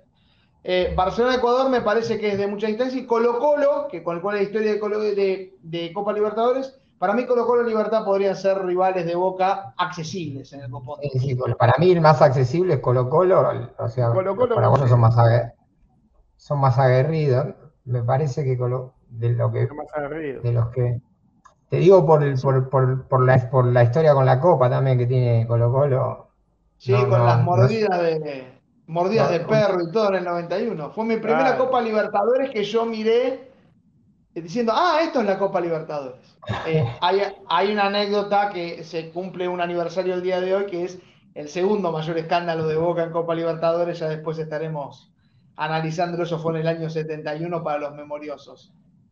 Pista. después me gustaría también Racing para, para, no, para no viajar. Sí, Sí, yo lo pensaba más bien teniendo en cuenta las dos experiencias arbitrales con Racing, eh, tratar de evitarlo por lo menos en la zona de grupos. Pero bueno, del Copón 3, acá se viene la temida altura. Bolívar, Destronjes, Melgar, Alianza Lima, Argentinos Juniors, Metropolitanos de Venezuela, Aucas de Ecuador y Mónagas de Venezuela. Aquí es fácil. Yo me quedo o con alguno de los venezolanos o con Alianza Lima. Para mí ese es el, ideal y el más complicado para mí, la altura. No hay que reír ni a Bolívar ni a Destronjes. Que le viene tocando a Boca todo el tiempo a altura los últimos sorteos. Sí, opino similar, opino parecido. No, no ¿Por qué a la altura, no? ¿Vos decís que no? No, yo no quiero ir a la altura. Porque está, es cierto que Boca ha ganado los últimos partidos, que el nivel de los equipos bolivianos ha bajado, pero me parece a mí, estando equipos venezolanos en el medio, me parece que es una opción más, más plausible para Boca. Si querés mi opinión, para mí a Boca le va a tocar Sí, pero a mí me parece, a mí, a mí me parece que, que, yo quisiera ir a jugar a la altura porque los equipos venezolanos son muy rápidos y, y si sigue jugando Fabra y Paul, no nos va a convenir. No, definitivamente. En el Copón 4, eh, ya definidos, porque Huracán perdió en el último minuto ante Sporting Cristal de Perú y Cerro Porteño le ganó a Fortaleza, por lo tanto ya están dentro del copón. Liverpool, Liverpool de Uruguay, Deportes Pereira de Colombia, Ñublense de Chile, Patronato de Argentina, creo que todos van a coincidir que quedar Patronato después de la, de la última Copa Argentina. Eh, el DIM, eh, Independiente de Medellín, es este de Colombia. El Cuco de todos, Atlético Mineiro. Cerro Porteño y Sporting Cristal. Es decir, este copón te puede tocar o un rival muy fácil o uno de los más difíciles que es el que dirige el Chacho Coudet. Mineiro. Mineiro es el, cuco. Puede tocarte dos brasileños o, un argentino en el medio. Yo creo que aquí eh, el ideal sería que Patronato fuera, por una cuestión de que sea Libertad de un venezolano y Patronato sería el grupo de la vida de relax. Después, yo, en base, sí, sí, David. Que en base a lo que dijiste, tengo mi grupo ya armado en la cabeza. El, ideal para mí. El grupo completo. sería Colo Colo, de Strongest y. y, y sí, sí, como dijo el flaco, que si va a la altura, aunque la altura a veces puede ser un problema, pero últimamente no lo es. Entonces, Strongest aparte por un tema, lo dije más por un tema cabalero. Siempre que Boca ah, en la zona del grupo va a la altura, eh, me, trae, buenos recuerdos, llega más lejos en la Copa. Y bueno, y después. Este, así que sí, y el Nacional en, octavo de En el 2000 arranca perdiendo, en el 2000 la primera Copa arrancamos perdiendo, creo que con Bolívar 1 a 0 allá. El primer partido de, si mal no Blumen, perdón, Blumen 1 0. No es Santa Cruz de la Sierra, no es altura. Pero sí enfrentó al Nacional de Quito, así que ahí tenés tu, tu, equipo de altura en, en, octavo de final. Después fue al desierto de Calama en 2001, que gana con el gol de Bermúdez. Y después tendría que hacer memoria en el 2003, creo que también tuvo un equipo de, de altura. Ahora tendría que repasar uno por uno. En el, bueno, si en el 2007. También. La final. Pero bueno, va a ser en Janeiro, en Maracaná. Mi grupo de la muerte. Eh, internacional. Yo incluiría acá Bolívar o de Stronges y Atlético Mineiro. Ese es el que yo quiero evitar. El que yo quiero, Colo Colo, Metropolitanos, Patronato. ¿Va a ocurrir? Por supuesto que no. no. Pero ese es el grupo que a mí me, gustaría que, le toque a Boca. Lo sabremos 27 de marzo, dentro de 10 días, cuando estén los sorteos, cuando empiecen las bolillas frías, las bolillas calientes, los sorteos. Antes, por supuesto, van a estar lo de la selección argentina. Saludo a mi hermano, que fue uno de los pocos que consiguió entradas eh, a través de, la página. Un amigo llegó a estar en el 2100 dentro de esa fila de un millón de personas. Alguien hacía el cálculo de cuánto, cuánto tiempo hubiera tardado el último en hacer esa fila, en llegar. Yo creo que si se hubieran juntado un millón, por lo menos medio millón, ya se hubiera ido sabiendo que no consigue entradas. Para los que tienen memoria, y, hicieron filas largas para ver a Boca de 14 o 15 horas. Yo he llegado a estar en esas filas. Eh, no es lo mismo, por supuesto, que estar haciendo F5 en internet y conseguirlo. Por supuesto, también está el inconveniente de Soy Socios, que ya estuvieron haciendo reservas las personas que llegaron a estar entre, hacer de 15 a 18 partidos, es el nuevo filtro que se pone, y hoy tenían prioridad a la una de la tarde aquellos que no habían podido estar ante defensa y no habían cumplido el filtro de los socios, y a partir de las 2 de la tarde ya están, por supuesto, mucha gente allí en soysocio.com a intentar entrar desde, la, desde aquellos que sí estuvieron en el partido con Defensa y Justicia, que estaban en segunda. Esta es una nueva modalidad que se ha dado hacia Boca. Bueno, tenemos algunos minutos finales, por supuesto, para jugar en la carrera del Ceneices y por supuesto hacia los oyentes. Vamos entonces, como me indica control con, con el sonido del pajarito, a algunos más de los oyentes sobre el posible mediocampo que pueda tener Boca ante Instituto. Eh, hola Nico, Oscar de Neuquén nuevamente. Mira, recién diste la formación de instituto. mira, eh, un par de cambios nomás tuvo instituto con relación al equipo que ascendió. Eh, fíjate vos, son un par de cambios, uno en el medio y uno en la defensa. Este, Y nosotros todavía salimos campeón el año, el año pasado, ¿no es cierto? Y seguimos buscando el equipo todavía. ¿Cómo puede ser? Gracias. Buenas tardes, no, quería comentar solamente que escucho muchas críticas desde una posición que me parece que ni los hinchas ni los periodistas partidarios tenemos toda la información completa de la actualidad de los jugadores, de qué es lo que busca Ibarra cuando, cuando arma el equipo y que esa información solamente la tiene el entrenador. Entonces, eh, ser tan tajantes con respecto a, de, a, ciertas, a ciertos comentarios me parece cuanto menos desubicado. Es una opinión mía solamente. Muy buenas tardes, Nico. Acá una pregunta.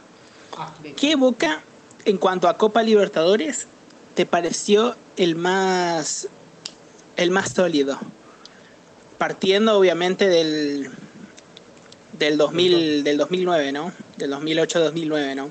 Rápidamente, 2007-2003. Para mí esos fueron los mejores equipos de Copa Libertadores. Y todavía tengo dudas porque el de 2007 es una Copa Libertadores de un solo jugador, rodeado de un equipo. Mientras que el del 2003 creo que es el opus máximo de, de Bianchi. Creo que fue el que mejor jugó de Copa Libertadores y lo demostró en las dos finales. Son dos formas diferentes, pero para mí esas Copas Libertadores que ganó Boca fueron las superiores desde el 2000 para acá. Uno no, ha visto las del 77-78, pero para mí esas fueron las mejores Copas Libertadores. Yo pondría en primer lugar incluso la de 2007 y después la de 2003. Eh, no sé si coinciden. Exacto. Sí, sí. La, de 2003 me parece que era un equipo más sólido. Eh, el flaco no puede hablar de la del Toto, si las del Toto fueron superiores. La de 78 del Toto es eh, fulminante porque gana por goleada esa final, pero creo que es más querida la primera, porque fue con más dificultad. Sí, bueno, eh, lo que pasa es que era un equipo que, te ganaba 1 a 0 y, ya está, terminó todo. Terminaba, para hacer de cuenta que apagaban la luz y se terminó el partido. Un equipo sólido, cuando atacaba te definía. ¿Eh? ¿Bianchi o Lorenzo? no, pero, no veo diferencia de lo que me estás bueno, Los dos, pero... No, pero Nico, no, en el 2003 eh, el, equipo, el equipo del 2003 de Boca te goleaba ¿eh? y mantenía cero en el arco. Como equipo para mí fue superior. Ese sí. Es, por eso, a mí me parece de todos los que vi, el más sólido, el 2003, el más lindo, 2007, porque tenía Riquelme. Claramente, pero además porque tuvo el coraje de sentar a de sentar a, a, Tevez en un momento importante. Ahora, quiero saber algo importante de esto. Porque ese 2003, y después seguimos con los oyentes un poco más, estuvo a punto de terminar mal. Porque en octavos habían perdido con. con 0-1, con gol de Yarley. Que después se, se, incluyó para la Copa Intercontinental, Vueltas de la Vida. Ahí sacó el carácter el equipo de Boca, porque logra ganar ese 4 a 2 y allí se logra se logra encaminar. Y para mí por eso es la más importante de todas, porque tuvo no solamente la, la de mejor vuelo, sino porque tuvo un golpe duro y se pudo reponer a, tiempo. Así que sí, voy a coincidir como había dicho la del 2007, voy a cambiar en este momento, para mí 2013 eh, es el mejor equipo, pero la 2007 la más querida por obvias razones de, la consagración definitiva de Juan Román Rico. Por eso, Nico, a mí me gustaría ir a jugar a la altura, Colo Colo y un equipo brasilero. Porque ahí vas a estar, salir de la primera ronda sabiendo a qué aspirás y con carácter, porque tenés que ir a jugar a la altura, a Chile, a Colo Colo, que no es fácil, y tenés que jugar con un equipo brasilero. Entonces ahí vas a ver qué equipo tenés. Claro, sí, sí. ¿Qué equipo tenés? A ver qué equipo tengo para. Porque si le ganás, a, eh, ganás en la altura, ganás en Chile a Colón es un equipo con carácter, ¿no? Y después tiene que enfrentar a los brasileños, fútbol por fútbol, a ver si estamos. En octavo vamos a tener un equipo brasileño, que es lo, último, lo que le viene tocando a Boca, porque claro, la mayoría de los brasileños y argentinos clasifican. Y esto es lo que se logra. Pero entonces vos coincidís que preferís un grupo fuerte de Copa Libertadores para saber en dónde estás parado. Y claro, porque si no, después te toca cualquier equipito y, te tambalean. Eh, ¿Entendés? Si no, vamos a jugar. a ver, vamos a competir. claro, Román dijo, vamos a competir. Y bueno, competir es esto. Competir es esto. Vos para ganar la copa tenés que ir a casi todos, o a los mejores.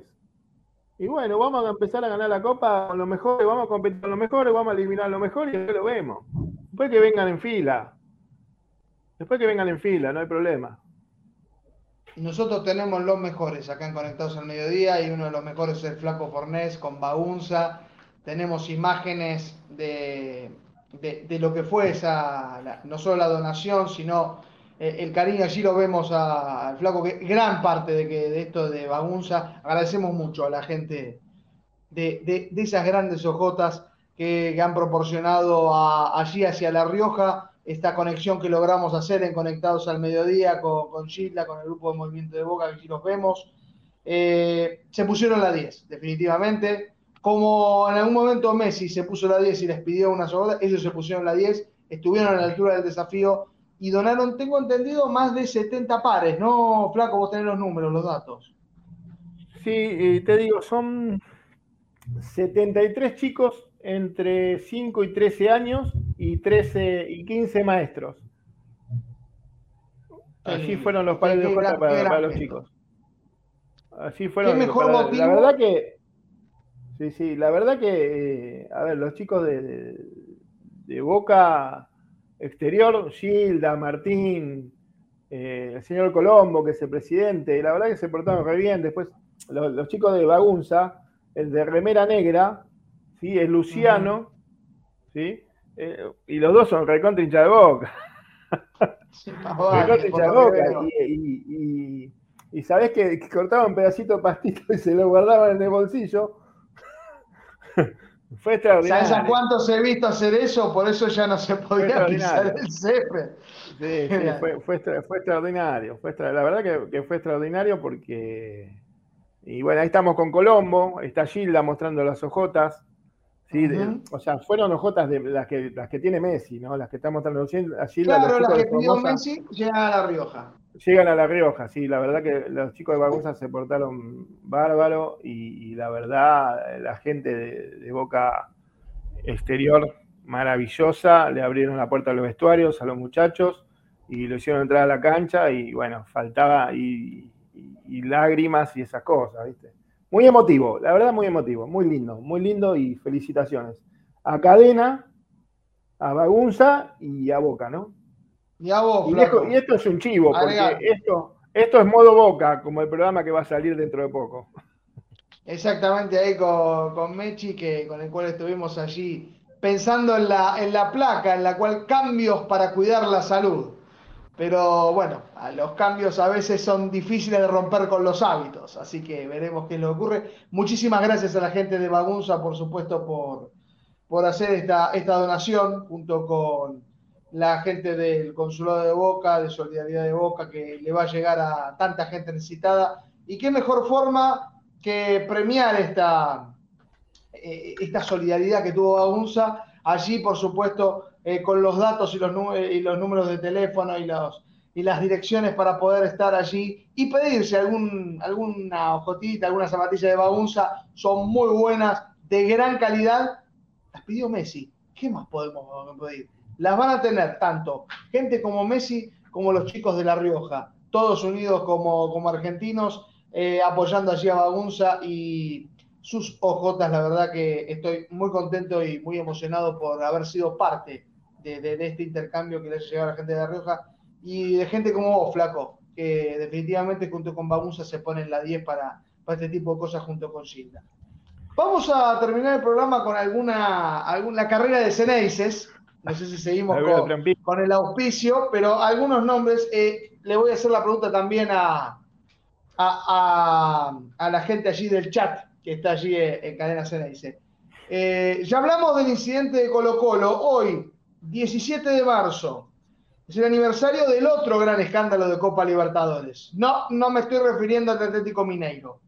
¿Qué, ¿Qué escándalo ocurrió en la bombonera un 17 de marzo que relaciona a Boca con la Copa Libertadores? La pista, el equipo, está dentro de los que hemos nombrado hoy que va a participar en la edición 2023. Me mataste. Les doy una pista más. Eh, esto, no es, esto no es un botín, pero hubo una persona que persiguió a un jugador con un botín en la mano. Varios terminaron en la cárcel. A ver si Muy bien ahí, Juan Pantaleone, que tiene ahí la respuesta Sporting Cristal en 1971, el 2 a 2. Con los mexicanos. No, con los peruanos, todos expulsados y presos. Sporting Cristal, eh, imagínense si nos tocan Colo Colo, Sporting Cristal y tenemos que buscar alguno de los bombos 3 con algún inconveniente. A ver.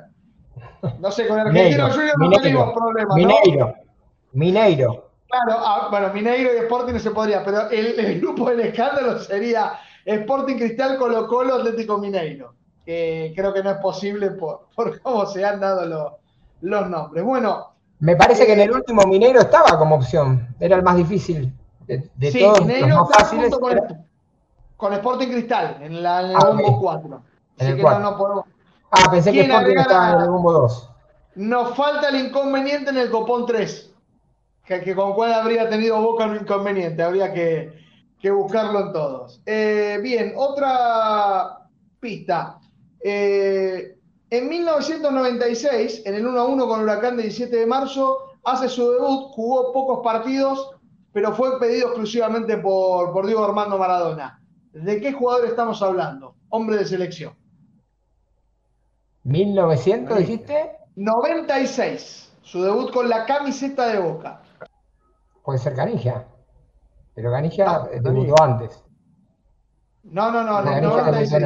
Jugó, poco, jugó, pocos partidos. No, no es el Kili González, por. El Pájaro Hernández. Tampoco el pájaro, tampoco Soldano. Están diciendo todos los jugadores menos uno. El Twitty Carrario. Tampoco. Lorenzo y Dolber tampoco. Y Arley tampoco, no. ¿Se rinde? Juan Sebastián Verón debutó con la camiseta ah, de Boca en 1996. Ahí lo dice Fernando Coetze, lo vamos a tomar como válido. Verón debutó. Y una gloria de Boca, debutó en 1967, Boca 2 a 1 con Colón. Eh, es conocido por haber metido un gol que se festejó, pero pocos vieron. Ahora muchos lo vieron. Suñé. Sí, señor, el Chapa Suñé, 1967, su debut con la camiseta de Boca. Digo, para que tengan idea de la gloria, 377 partidos con la camiseta de Boca, 36 goles, 8 títulos. Digo, porque hay varios jugadores hoy por hoy discutidos con 8 títulos y las glorias, las glorias de Boca llegan a eso. se jugaban igual menos campeonatos, más largos. El, campeonato duraba un año, el metropolitano, el flaco. Menos partidos. Eso menos partidos. claro. ocho títulos con Boca.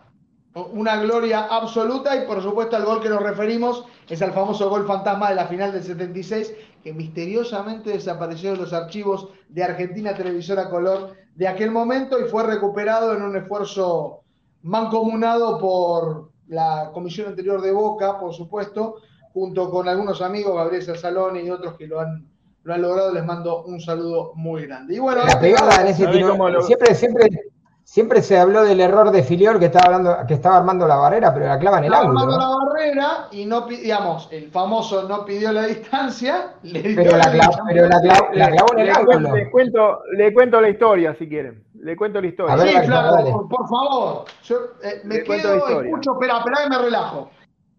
Dale. Me parece que el, el referí era Iturralde o uno de ellos de esa época y cuando juntó a los capitanes en el vestuario, les dijo, miren que yo no voy a esperar que armen la barrera. ¿No? Detalle, sí, interesante. Aparte, aparte, el Toto Lorenzo había dicho, muchachos, Filiol tarda mucho en armar la barrera. Ya estaba todo maquinado esto. Entonces, cuando ahí está el tiro libre ese, lo tenía que patear, patear Roberto Mouso, que se pone para patearlo, ¿no? Entonces el Chapa Suñé viene de atrás gritándole a, al chino Benítez que lo saque a Roberto, que lo saque a Roberto, le hacía señas y que lo saque con la mano. El chino lo saca a Roberto y patea al Chapa. Y hace ese golazo. Yo estaba en la tribuna ese día, me había llevado mi viejo a ver el partido. Y saben que eh, después lo contaba, lo contaba Roberto, que en el vestuario Roberto se enojó con el Chapa como porque le dijo, ¿por qué pateaste vos si el encargado era yo? Y el Chapa le decía, déjate joder, Roberto, si fue ese gol. Es que, a ver, eh, Roberto se imaginaba metiendo él el gol, yo lo entiendo. Claro, claro. Pero el orden de quien le pateó no cambia el resultado. Claro, y, Roberto Mouso, hablamos de Roberto por Mouso, es un gran obediente del fútbol es un gran obediente. Y, se enojó mucho con el Chapa en esos días. No se hablaban. No se hablaban. Le quitó la gloria. pero, pero, pero más, allá de que siempre se resaltó ¿no? que Filiol durmió la siesta en el gol, eh, me parece que la pegada, la clava, en el, la clava en el ángulo. No sé si estaba bien parado o si llegaba. Si hubiera estado despierto o no, por cómo pateó, no había manera eso, me parece más que nada que queda paradito porque no tiene nada, no tiene nada que hacer. Claro, no, no hay nada que hacer, muchachos. Mire, la primera vez que tuve miedo en una cancha fue en esa cancha, en la de, Racing. Se movía toda impresionantemente. Fuimos con unos amigos, sí, fuimos con un calor hacía impresionante, Nico. Fuimos con unos amigos eh, que eran que eran los muchachos, y, y ellos se fueron por miedo. Se fueron de la cancha. Y yo con mi viejo nos quedamos. Y después nosotros habíamos dejado el coche en Avellaneda, mi viejo tiene un Fiat Ceto, y era tanta la caravana de gente que se iba, que cruzamos el puente de la Boca, de, de, el puente Avellaneda cagando en caravana, la edad de Boca y toda la gente de Boca gritando, gritando, que después tuvimos que volver a buscar el coche como a las 4 o 5 de la mañana, porque si no, no lo podíamos retirar de Avellaneda el auto. Pero perdóname, por la emoción salieron, ¿Salieron por la emoción hacia el puente o porque no podían ir a buscar el auto definitivamente?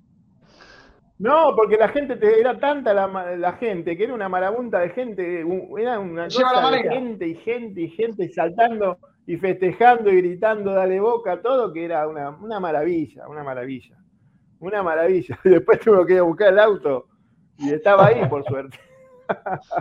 Me encanta el título de Flaco Channel que nos ponen acá de History Channel. No, yo, a mí me encanta la historia, así que si nos ponen con el Flaco y con Eduardo Fusaro en un programa junto con el cronoscopio, empezamos a sacar historias todo el tiempo. Aquí Daniel nos acordan 105 mil personas en esa, en esa final. La verdad que eh, impresionante. Era una, era una cosa Descomunal, Nico. Nunca vi tanta gente. Tanta gente. Mirá que he visto a Boca siempre, ¿eh?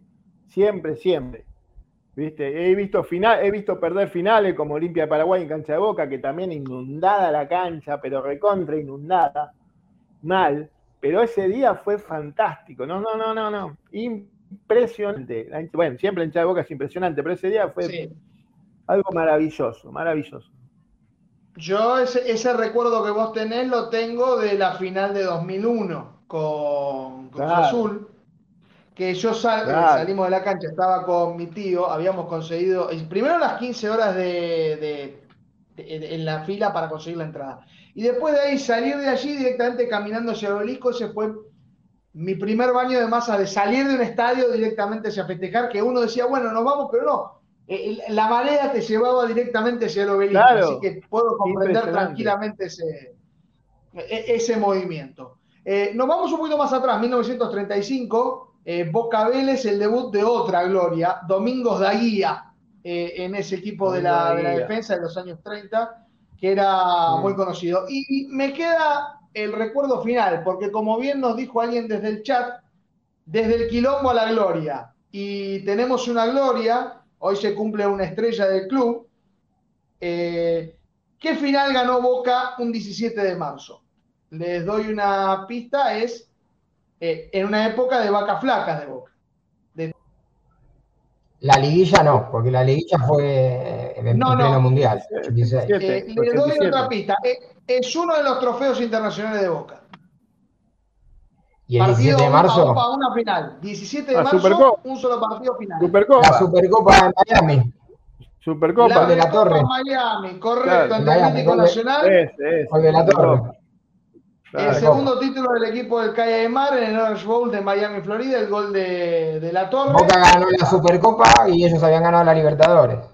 Correcto. Eh, si quieren algunas historias de cómo ganó Atlético Nacional esa Copa Libertadores, les sugiero que vean algunas de las anécdotas de Juan Baba, que son muy interesantes, de, sobre todo el recorrido por motocicleta que le daban los amigos de Medellín, para explicarles cómo tenían que llevarse, y de hecho la persona que tenía que ser la seguridad de ellos fue una de las víctimas que había, digamos, cuando se habla de presiones arbitrales, esa, esa, Colombia de 1989 había un desafío millonarios, ¿quién tenía que ganar primero la Copa Libertadores? Bueno, obviamente el equipo de que manejaba Pablo Escobar, hincha del DIM, pero que controlaba Atlético Nacional. Esas cosas extrañas del fútbol cafetero colombiano, bueno, esa final que, de la Recopa del 90 que ganó Boca 1 a 0, esas son algunas de las anécdotas de este carrera se estuvieron muy bien. Yo no, no tengo preguntas de naturaleza de espectáculos, pero sí un poquito de historia de Boca que es muy rica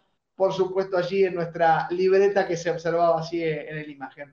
Vamos cerrando rápidamente este programa con más dudas que certezas, con un mediocampo que todavía no nos cierra, pero que el domingo tendrá la, respuesta. Cuando se juegue el partido, recordemos el arbitraje de Balinio, vamos a decir la formación que nos dijo Fafi, a ver qué, porque vamos a confiar en ella. Chiquito Romero el arco, Marcelo Huega, Bruno Valdeni, Nicolás Figal, Fran Fabra. Paul Fernández, X Fernández, Martín Pallero, Luca Langoni, Darío Benedetto, Sebastián Villa.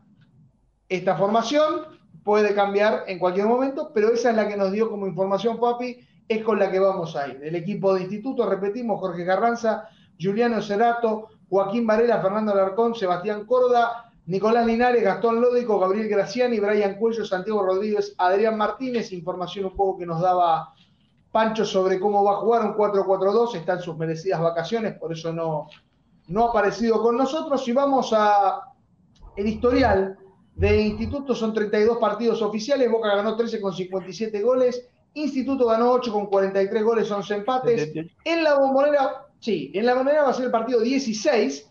Uno de esos partidos lo jugó el Flaco Fornés. En la bombonera lo dijimos el día de ayer.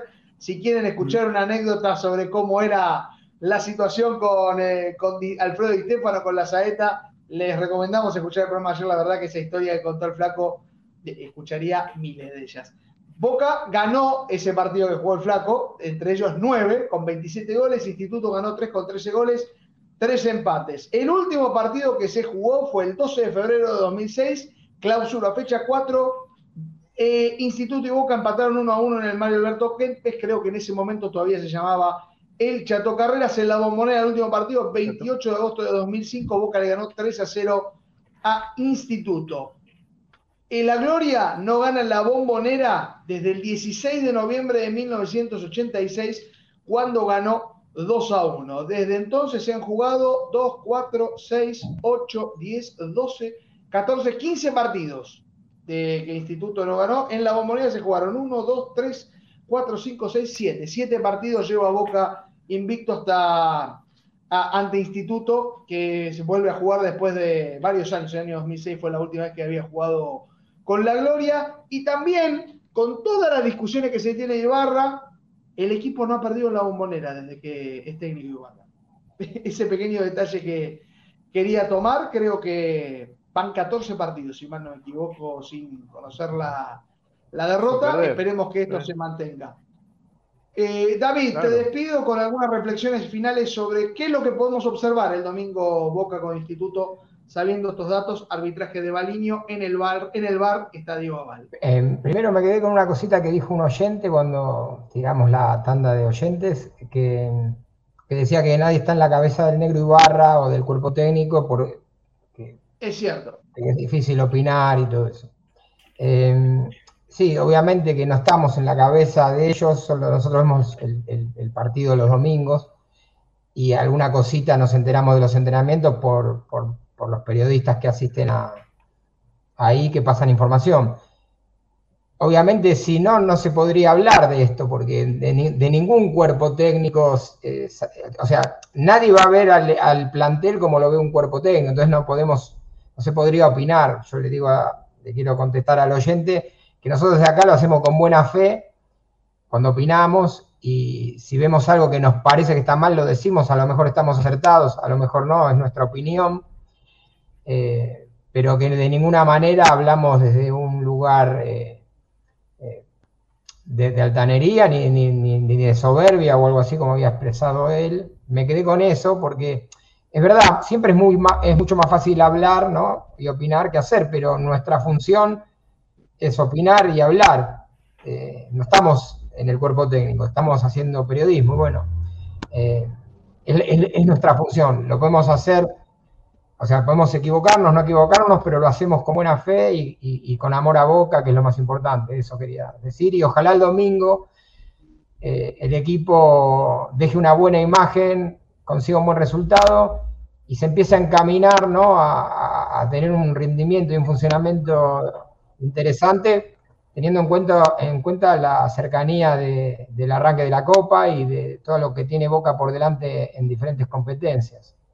Está perfecto, David. Veremos qué es lo que nos encontramos. Eh, está claro que primero hay que pasar esta prueba ante Instituto, a recuperarse porque están en el octavo lugar y Boca merece estar mucho más arriba por nombres y por historia. Te mando un abrazo y por supuesto estaremos haciendo el análisis posterior del partido. Eh, eh, va a estar, por supuesto, transmisión de Cadena Ceneice y posteriormente seguramente la posta con, con Claudio, donde estaremos allí seguramente desde la bombonera dando la información con la conferencia de prensa y lo que puedan hablar los jugadores.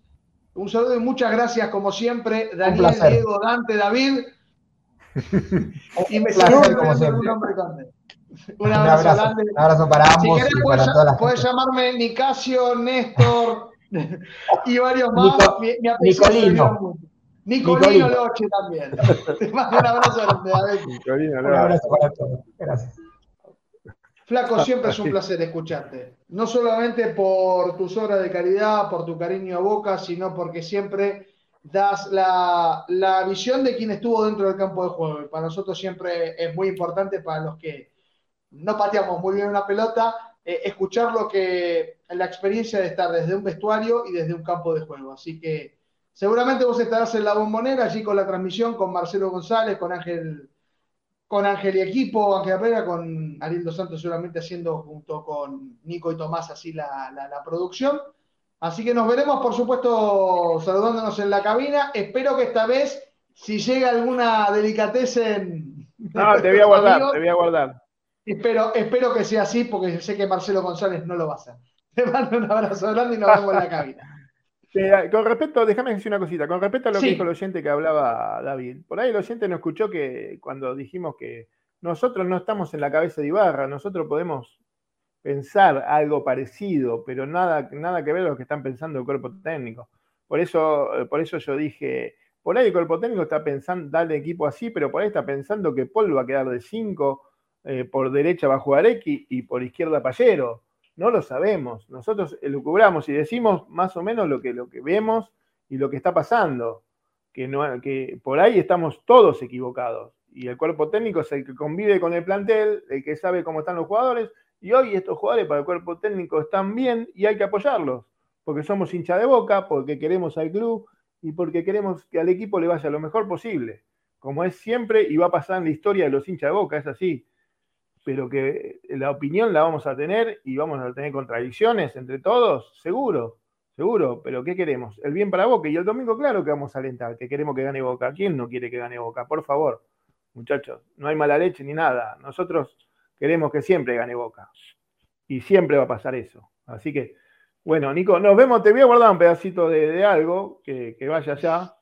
¿sí? Antes de, que arranque la dieta, flaco. No importa, pero viste, el dulce de leche es potente, pero le ponemos el cartelito de baja caloría para vos. Así lo comé tranquilo. Sí, sí, no, yo, me pongo etiquetas así de exceso de grasas, trans, tengo que tenerlo yo así por las dudas. Ya directamente. Vas recortando, vas recortando.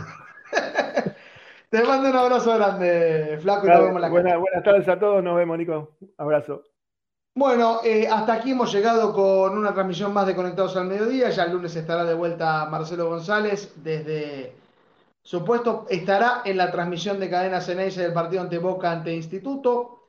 Y nosotros también estaremos desde allí, por supuesto, en posta para llevar todo lo que ocurrió una vez que haya terminado el partido.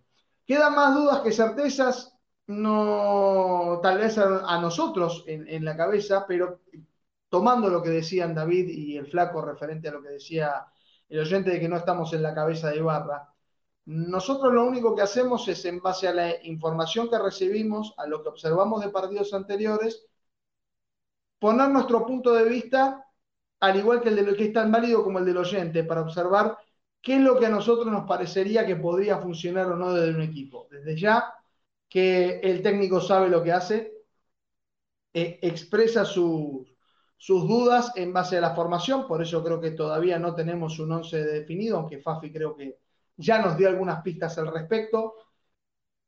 Y desde la experiencia, la mala experiencia de, los partidos ante Defensa y Justicia y Banfield, el hecho de repetir el esquema genera en los hinchas enojo y en nosotros que analizamos con la cabeza más fría dudas que vamos a poder responder el mismo domingo, cuando observemos el resultado de los entrenamientos. de mi parte me pongo muy contento de que Ibarra se haya recuperado.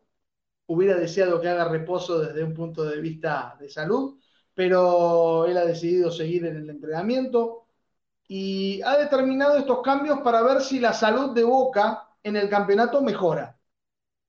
La pregunta es si son cambios necesarios o los vicios y los, malos hábitos que se generan en algunos jugadores estando constantemente en titular atentarán contra la salud del partido y la salud de Boca en el campeonato.